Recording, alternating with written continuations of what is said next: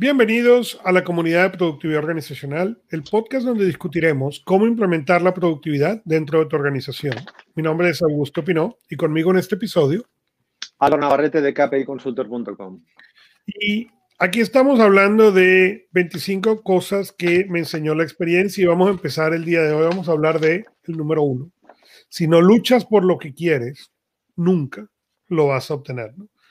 Y pues como yo he contado varias veces la historia de este libro, este libro surge de ah, una conferencia que yo di en ah, el Tecnológico de Monterrey. Y mi idea de este libro fue escribir un poco lo que a mí me hubiera gustado que me dijeran cuando yo empecé mi carrera. ¿no? Y todos queremos lograr algo, como dice aquí, ¿no? Es algo natural. Todos soñamos en alcanzar esto o aquello. Todos queremos más libertad, bienes, responsabilidades. Lo que a veces no sabemos es cuál es el nivel de lucha que cualquiera de esas cosas van a requerir y cuál es el nivel de sacrificio que vamos a tener que hacer para lograrlo. Pues a medida que el tiempo pasa, ¿no? Muchas veces cuando estoy trabajando con clientes, bien sea a nivel personal o a nivel de empresa, la pregunta es no solamente qué quieres lograr, ¿no? Pero ¿cuánto estás dispuesto a luchar y cuánto estás dispuesto a sacrificar para poder llegar a esa meta? Porque una de las cosas que con los años ha sido más fácil de identificar o más claro de identificar para mí es el hecho de que la gente está dispuesta a soñar la meta y a ponerle detalles a la meta, pero cuando viene la otra parte de qué es lo que estás dispuesto a luchar, cuál es el sacrificio que estás dispuesto a hacer para llegar ahí, esa es la parte donde tiende a quedarse corto, ¿no? Y recientemente surgió eh, la siguiente pregunta conversando con alguien, ¿no? Eh, en una sesión estábamos hablando y la pregunta que yo hice fue, ¿qué vas a ganar haciendo ese esfuerzo? ¿Qué vas a ganar haciendo ese sacrificio? Normalmente tendemos a pensar cuando pensamos en nuestras metas y pensamos en el esfuerzo, en la lucha, en el sacrificio, en todo lo que podemos perder. Oye, es que si yo tengo que pasar, voy a tener que perder el fin de semana de ver a mis amigos o de ver a mi familia, o voy a tener que hacer todos estos sacrificios, los cuales son ciertos, son ciertos, están presentes y todo. Pero una de las cosas que rara vez tendemos a evaluar es qué vamos a ganar a cambio de estos sacrificios. Porque pensamos en el sueño, pero no pensamos en todas las cosas que podemos ganar mientras hacemos ese sacrificio y ponemos ese esfuerzo para llegar más cerca. Lo cual, en el momento en el cual empezamos a pensar no en lo que vamos a perder, sino en lo que vamos a ganar haciendo ese sacrificio, ese esfuerzo empieza a tener un sabor mucho más agradable. Qué difícil es de aceptar y de entender eso que, acabas de decir a gusto, ¿no? Y más en un mundo en el que nos entrenan solo a valorar la ganancia, especialmente la, económica, ¿no? Entonces digo, claro, si nos enseñasen, digamos, yo, creo que cuando uno, digamos, le cuesta sacrificio hacer una cosa, quizás es la pista de que está mal enfocado, ¿no? Porque, digamos, normalmente uno hace lo que le gusta, digamos, no deberías renunciar a nada de las cosas fundamentales en la vida, ¿no? Digamos que si tú vas a un trabajo que te gusta, es más fácil trabajar. Si tú te relacionas con personas amistosas que tú decides y tú escoges, pues tendrás una, relación plena. Entonces, digamos, si en la vida te genera tensiones algo, normalmente eh, es, síntoma de, de que no estás enfocado bien tus cosas, ¿no? Entonces, digamos, yo te felicito porque digo, con esa claridad que tú sueles tener siempre como buen escritor que eres y, y, digamos, pues ojalá a mí me hubiesen explicado en primero de carrera, justamente como tuviste tu ocasión de, hablar en Monterrey, así las cosas, ¿no?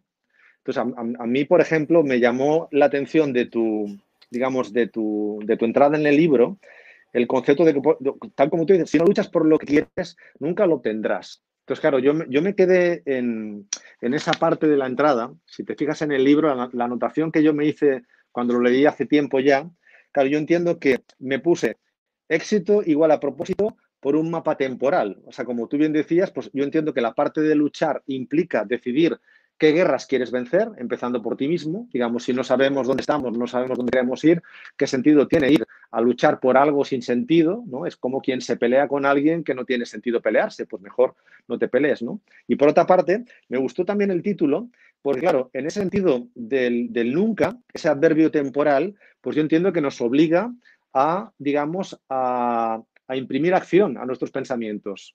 Es decir, que, que conozco mucha gente que tiene una gran visión, pero digo, aquello de Vicente Ferrer o de San Agustín, de que el movimiento empieza con el primer paso, digamos, nos encanta, nos encanta filosofar, pero difícilmente nos encanta hacer. Entonces, lo que hay que hacer es empezar a moverse en la dirección adecuada, un paso, dos pasos, y empezar a correr, ¿no? Entonces, yo creo que eso solo se hace cuando uno tiene esa visión o esa claridad que, digamos, que Jeff Bezos transmite de forma tan potente en su famoso Day One es, digamos, es cuando, digamos, el día en que tú conociste a tu esposa, el día que nacieron tus hijos, digamos, ese abrazo que te diste con tu padre cuando, digamos, eh, saliste de carrera. O recuerdo a mi mamá cuando me enseñó a afeitarme, ¿no? Digamos, cuando uno vive permanentemente en day one, pues quizás no se sacrifica tanto y tiene, digamos, ni piensa tanto en la ganancia, sino que piensa más en ayudar en esa parte un poco, digamos, es espiritual del amor, ¿no? Entonces yo, yo digamos, esa lectura es con la que especialmente me, quedo en, tu capítulo porque me llegó, ¿no? Y, cuando tú dices a la entrada,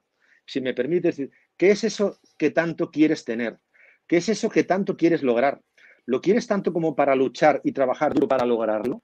Claro, simplemente con estas tres preguntas de altísimo nivel, tan potentes, digamos, yo te aseguro que una vez más, el 93% de las empresas, de las personas con las que yo me relaciono, no tienen ni idea ni se las plantearán seguramente hasta que tengan 70 años y, empiecen a tener, digamos, grandes problemas de salud, porque no nos enseñan a plantearlos. Bueno, y, es, y, tú dices algo muy interesante, y, y, al final de ese capítulo lo dice, luchar por lo que mm. quieres no solamente es un trabajo diario, es un trabajo que puedes hacer de dos maneras, simple o complicada. Y yo crecí en un ambiente complicado, donde todo era complicado, todos esos esfuerzos eran complicados, y me ha tomado muchos años entender esa simplicidad.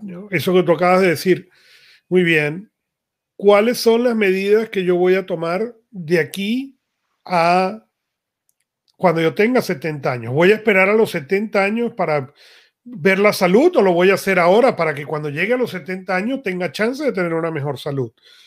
¿Ok?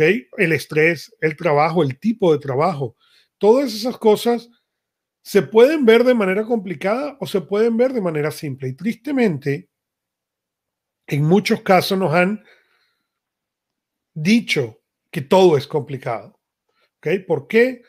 Porque lo interesante es que si yo te convenzo que todo es complicado, las probabilidades de que tú lo revises, lo aprendas y lo estudies son muy pocas. Porque es complicado. Pero al mismo tiempo, si yo te digo que es simple, entonces te va a parecer que cualquiera lo puede hacer y como tú no lo puedes hacer simple o no sabes cómo hacerlo simple, entonces vas a correr hacia el otro lado.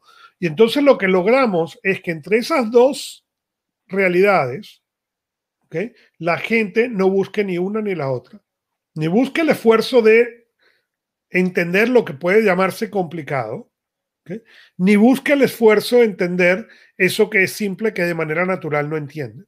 Y en un capítulo anterior hablábamos de, minimalismo, ¿no? Y el minimalismo es uno de esos muy interesantes, porque desde afuera, desde la persona que está dentro de, ese, de esa rueda del consumismo, ¿ok? El minimalismo se ve como algo complicado. ¿Qué estás hablando? Álvaro tiene dos cuchillos en su cocina y no tiene sino una olla. ¿Y, cómo haces para cocinar? Y desde afuera, cuando tú nunca has vivido, experimentado esa simplicidad, ¿ok? Parece realmente complicado. Entonces, ¿cuál es la medida? No, yo al minimalismo no me acerco porque es complicado.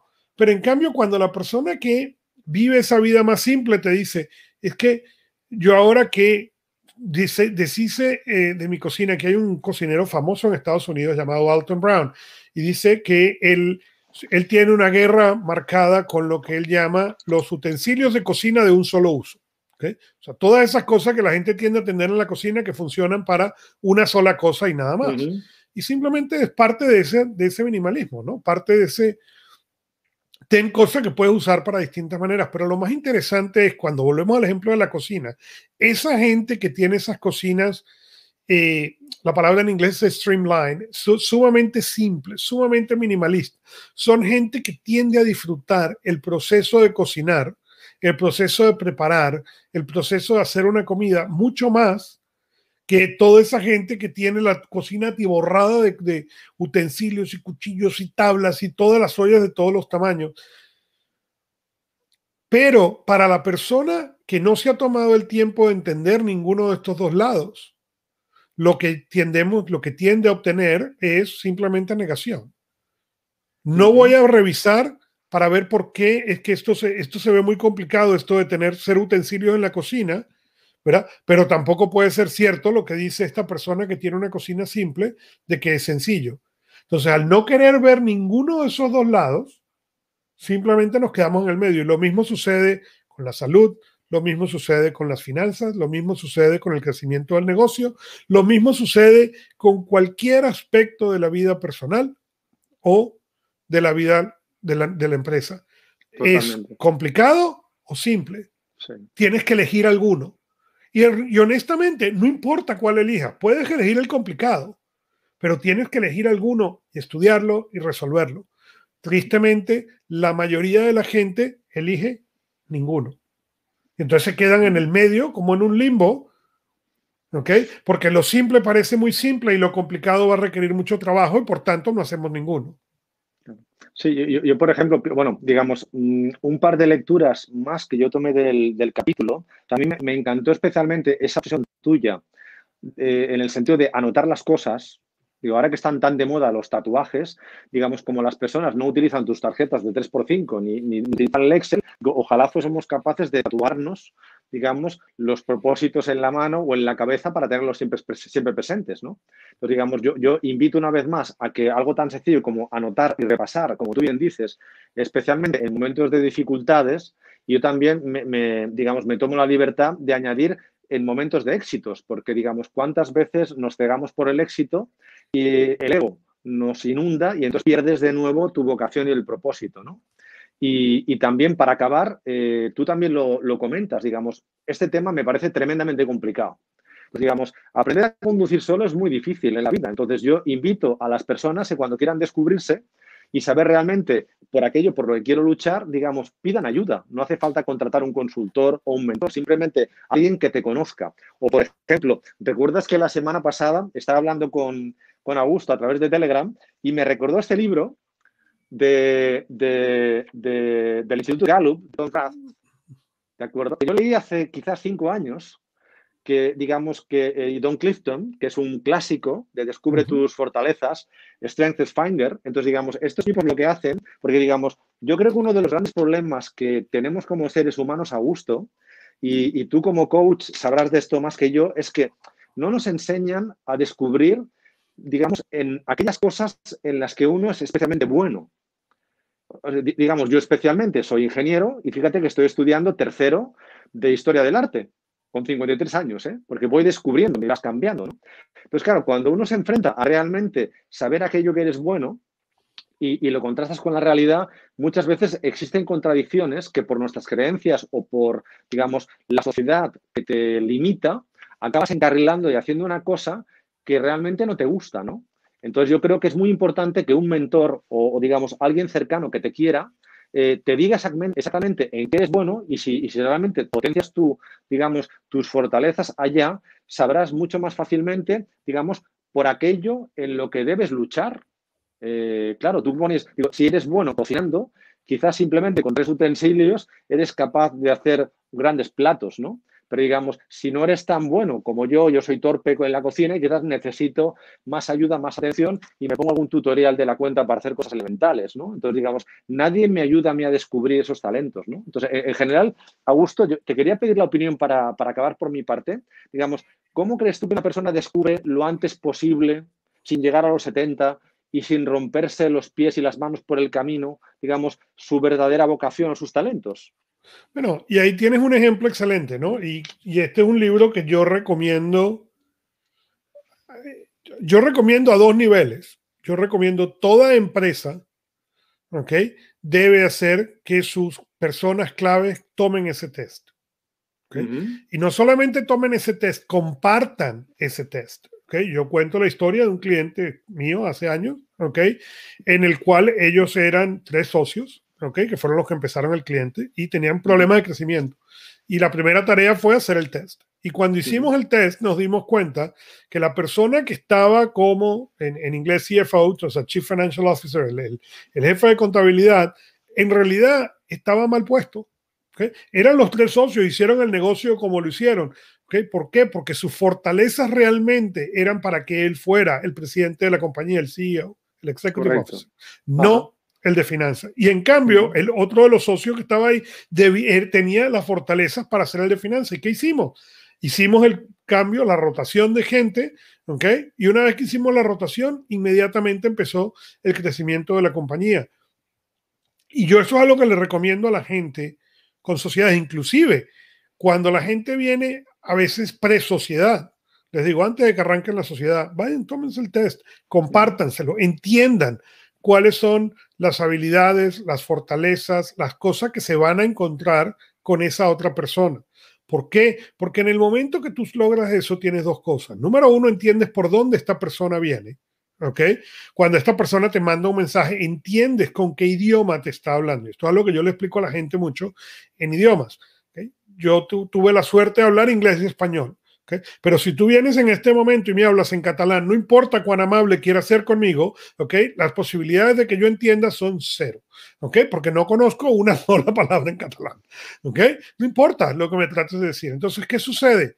Si yo no entiendo que tu habilidad es hablar catalán y tú me empiezas a hablar a mí en catalán, yo no sé si tú me estás hablando, dando un complemento o insultando, porque yo simplemente no entiendo lo que tú me estás diciendo. Pero si yo no conozco que tú tienes la habilidad de hablar catalán, no tengo la habilidad tampoco de decirte, Álvaro, me estás hablando en un idioma que yo no entiendo. ¿Me lo puedes traducir al español o al inglés para yo poderlo entender?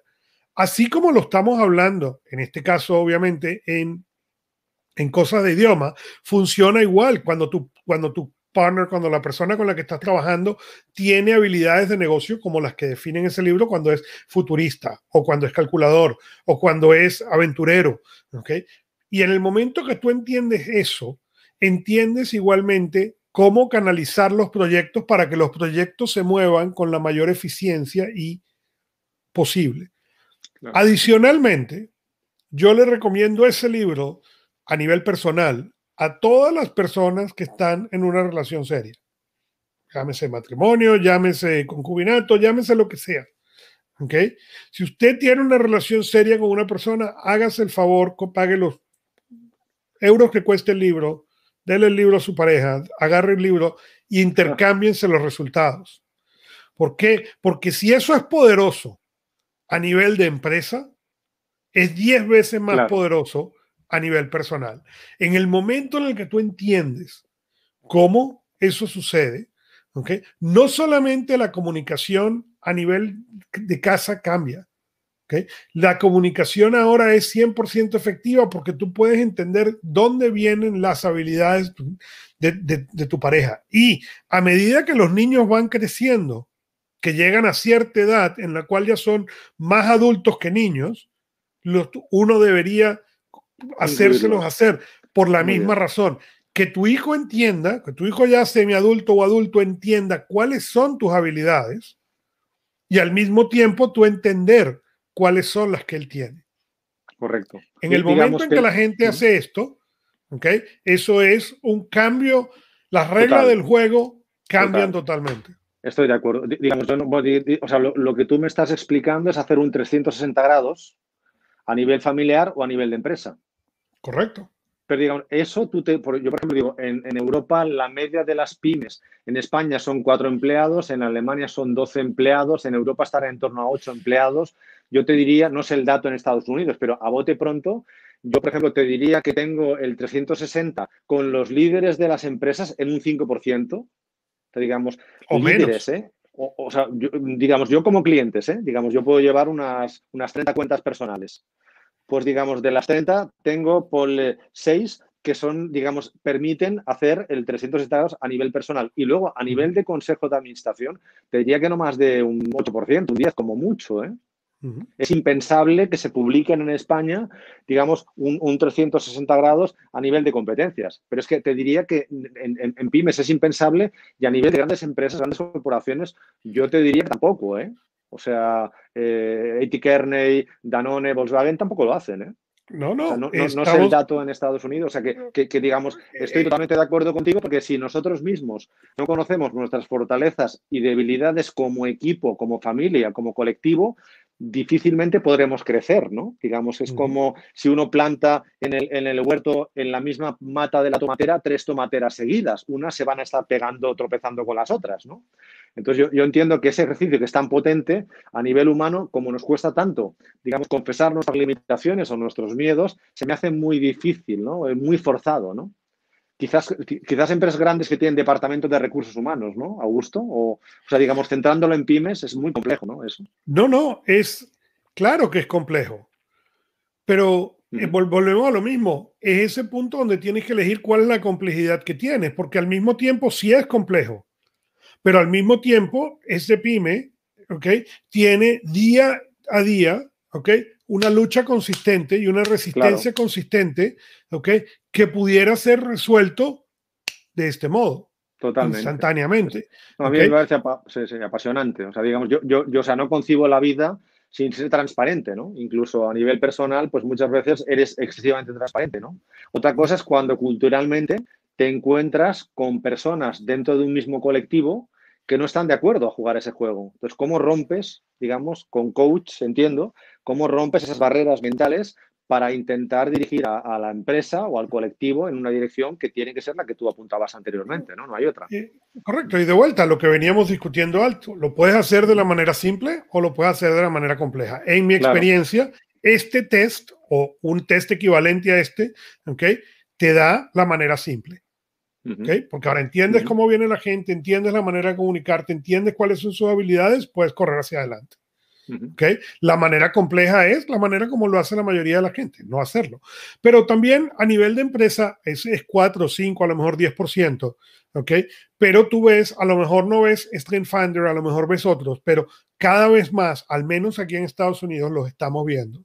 La gente, especialmente en, yo trabajo más con área de venta, pero con el área de venta lo estamos viendo mucho a nivel inclusive de preselección, como, un, como una prueba más a la preselección para traer un cierto tipo de persona con un cierto tipo de mentalidad a esos puestos de ventas y además yo entiendo que hoy en el mundo que nos toca vivir con, digamos, con tantísimo dinamismo y tanta velocidad y además con tantísimo nivel ejecutivo, yo entiendo que si los equipos no están altamente entrenados y altamente coordinados, digamos, se pierden fuerzas. Entonces, claro, y eso solo se consigue cuando uno conoce al equipo, ¿no? Es como un equipo de fútbol que, digamos, los jugadores no se conocen entre sí, ¿no? Es imposible que ese equipo juegue bien, ¿no? O sea, me parece... Por cierto, esta semana no es la la, final, ¿no?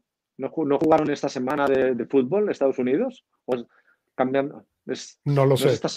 no lo sé, no sé, esta semana. No sé, me llegó un aviso, pero bueno. Pero bueno, estoy de acuerdo, Augusto. ¿De acuerdo? Entonces, bueno, eh, con esto, con esto cerramos, cerramos este episodio y les damos las gracias. Síguenos en LinkedIn o donde más te guste escuchar podcast. Déjanos un review. Eh, Déjanos saber tus preguntas, inquietudes y más a marketing.kpiconsultor.com y recuerda que 1 más 1 es igual a 11, pero 1 más 1 más 1 es igual a 111.